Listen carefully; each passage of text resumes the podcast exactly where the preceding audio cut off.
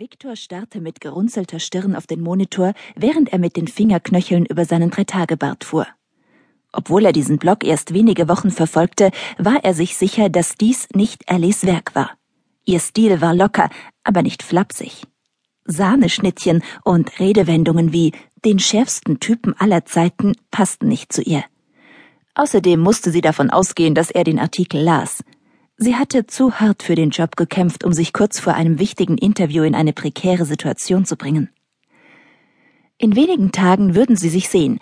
Wie wollte sie ihm diesen verbalen Fauxpas erklären?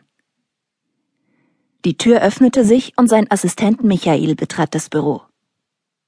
Was gibt es denn schon wieder? fragte er, ohne aufzusehen. Es geht um deine Spende, Viktor. Spende?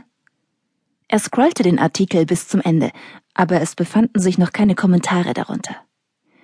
Michael räusperte sich, ein Zeichen dafür, dass er unter Zeitdruck stand.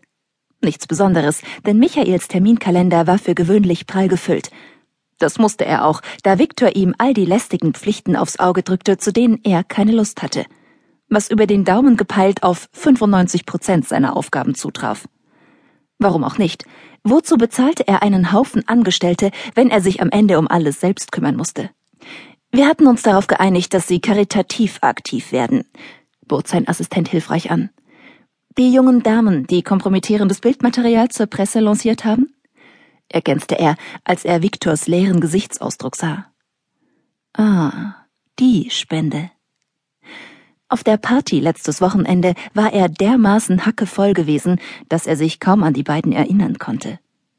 Gegen vier Uhr hatte er mit zwei oder drei Mädchen den Club verlassen – so genau ließ sich das nicht mehr rekonstruieren.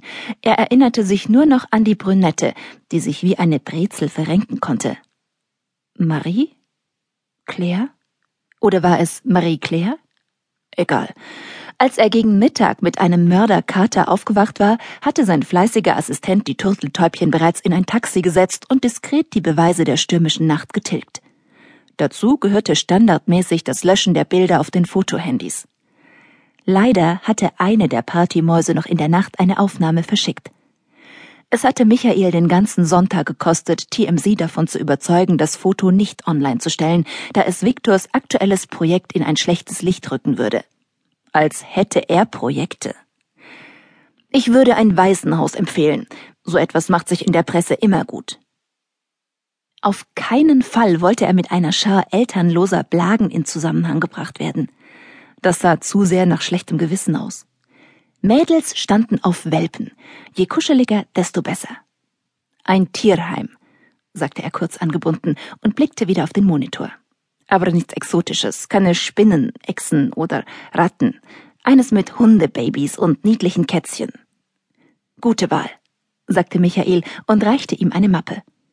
Darin lag ein Scheck über 100.000 Euro sowie ein weiterer an das Online-Magazin über 250.000.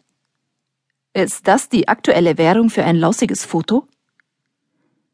Michael zuckte mit den Schultern, in der Art, die besagte, ich würde nicht behaupten, dass ich sie gewarnt hätte, aber schon klar. Sein Vater hatte ihm die Pistole auf die Brust gesetzt, buchstäblich. Die übliche mit dem Partyleben ist es nun vorbei, Leier. Das Letzte, das sein Vater gebrauchen konnte, war ein Sohn im Knast. Nicht, weil seine väterlichen Gefühle darunter leiden würden, sondern die Geschäfte. Viktor seufzte und unterschrieb. 350.000 Mäuse für eine Nacht, an die er sich nicht mal erinnern konnte. Wann war sein Leben so verdammt öde geworden? Ein schriller Pfiff zerriss die gespannte Stille. Die Mädchen traten auf die Matte, verbeugten sich kurz und gingen in Ausgangsposition.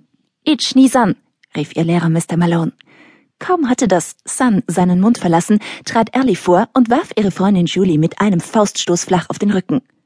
Gutes Kyakuzuki, rief Mr. Malone. Ja, toll gemacht, schnauzte Julie und rieb sich das Brustbein. Du musst auf deine Abwehr achten, bemerkte Ellie trocken und half ihr auf. In meinem Horoskop stand, dass ich heute eigentlich gar nicht hier sein sollte. Ach ja? fragte Ellie mäßig interessiert. Der Horoskopwahn ihrer besten Freundin war nichts, worüber sie reden wollte. Ohne Zustimmung der Sterne unternahm Julie so gut wie nichts. Für gewöhnlich startete sie mit der Voraussage der Seattle Times.